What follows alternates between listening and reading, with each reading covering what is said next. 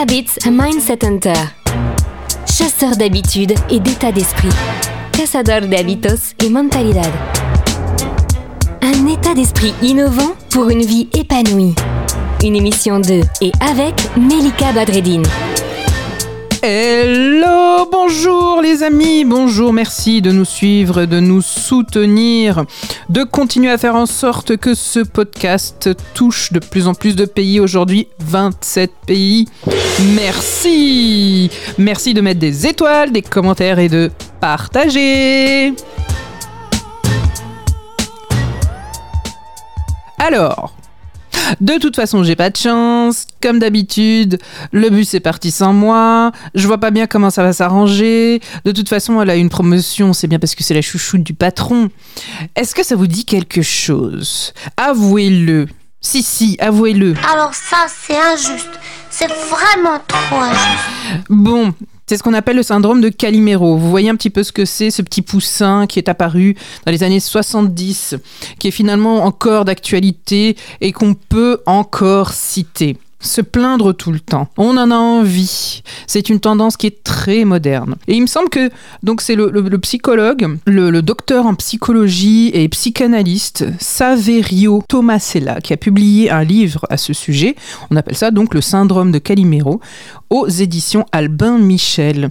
Et il dit bien que dans son cabinet, il a de plus en plus de personnes qui viennent se plaindre. Alors effectivement, on se plaint plus aujourd'hui qu'il y a 30 ans parce qu'on se permet plus d'exprimer ce qui ne va pas. On est d'accord. Il n'empêche qu'en évoquant justement tous ces malheurs, on se déleste de ce poids. Et c'est effectivement important. On a des maladies psychosomatiques qui, qui apparaissent de plus en plus.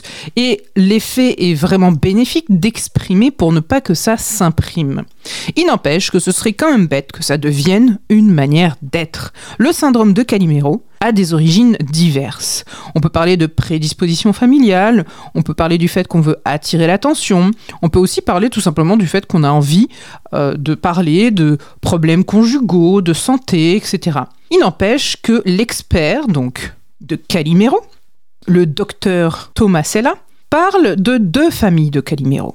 Il y aurait un premier groupe qui est axé sur la plainte et un second qui est sensible à l'injustice. Et donc, cela concerne directement ou pas ces deux axes-là.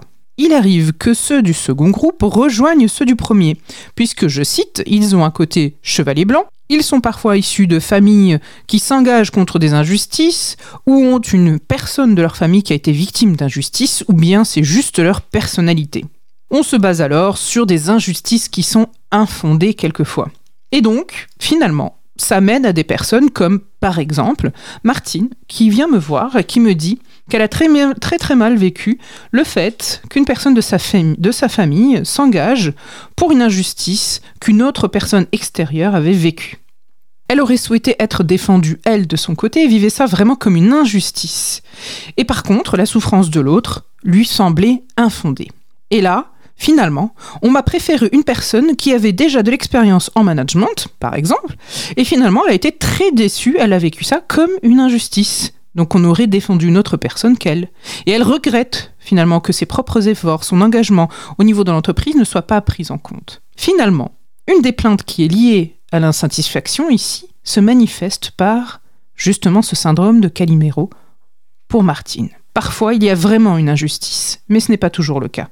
À force de se plaindre, finalement, eh bien, le Calimero en perd sa crédibilité.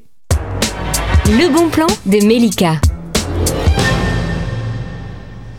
Alors les amis, ce qu'il faut garder aussi à l'esprit, c'est que finalement, à force d'être dans la plainte répétitive, c'est l'entourage hein, qui est éprouvé, c'est l'entourage aussi qui nous perçoit de manière négative, une situation difficile peut être vécue effectivement, mais finalement, quelquefois on ne s'aperçoit pas de sa propre attitude, de son inconscient. Donc, peut-être pourrions-nous y remettre un peu plus de conscience.